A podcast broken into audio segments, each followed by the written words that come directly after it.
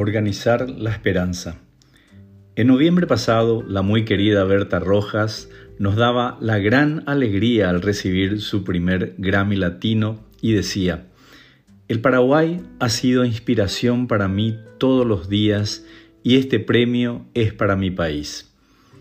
Además de este extraordinario logro, me quedo con Berta, la persona que trabajó incansablemente y organizó a su equipo para alcanzar nuevas metas, sobreponiéndose a enormes dificultades y regalándonos un hermoso testimonio de organizar la esperanza, que es más que esperar que las cosas sucedan, creer que podemos alcanzar nuestros sueños y trabajar con disciplina y creatividad para que esto suceda.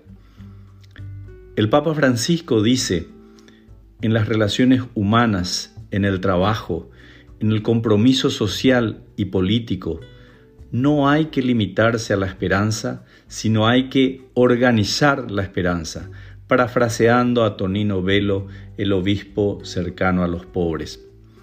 ¿Cómo lo hacemos? Se me ocurren algunos alimentadores de la esperanza. Primero, dialogar. Cuando escuchamos y nos sentimos escuchados de verdad, nos abrimos a la esperanza. En estos tiempos, más que nunca es necesario dialogar y preguntarnos si creamos relaciones y trabajos donde esté presente la esperanza. A nivel país, en un momento en que las oportunidades y las dificultades son enormes, urge el diálogo para unir fuerzas de líderes políticos, económicos y sociales. No es el único camino, es el mejor camino. También es importante la solidaridad. Cuando recordamos la multiplicación de panes que hizo Jesús, a veces nos olvidamos que el primer milagro es la solidaridad de los discípulos que notaron que la gente estaba con hambre y entregaron todo lo que tenían.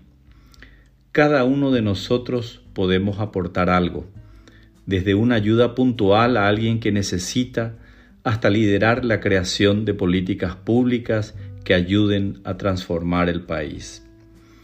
La solidaridad de destinos implica acción, no simplemente esperar que los ganadores de las elecciones resuelvan los problemas. Implica trabajar juntos al servicio del bien común, especialmente a favor de los más vulnerables. Por último, educar en la esperanza.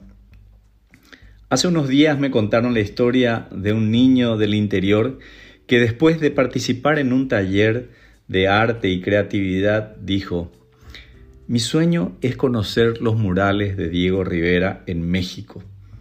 Tengo un pequeño problema de presupuesto, pero sé que voy a resolver.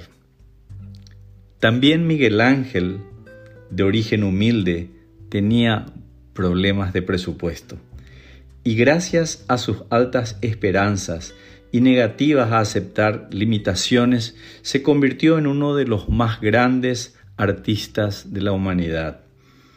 Aprender de las maravillas y cultivar el asombro es también educar en la esperanza.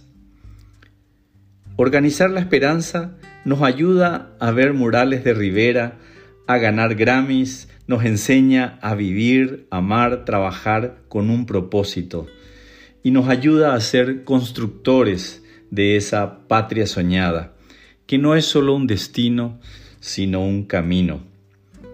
En este tiempo de cuaresma, pidamos por el don de la esperanza y más allá de nuestras creencias, organicemos la esperanza en nuestra vida para llevarla a aquellos lugares donde percibimos que ella hace falta.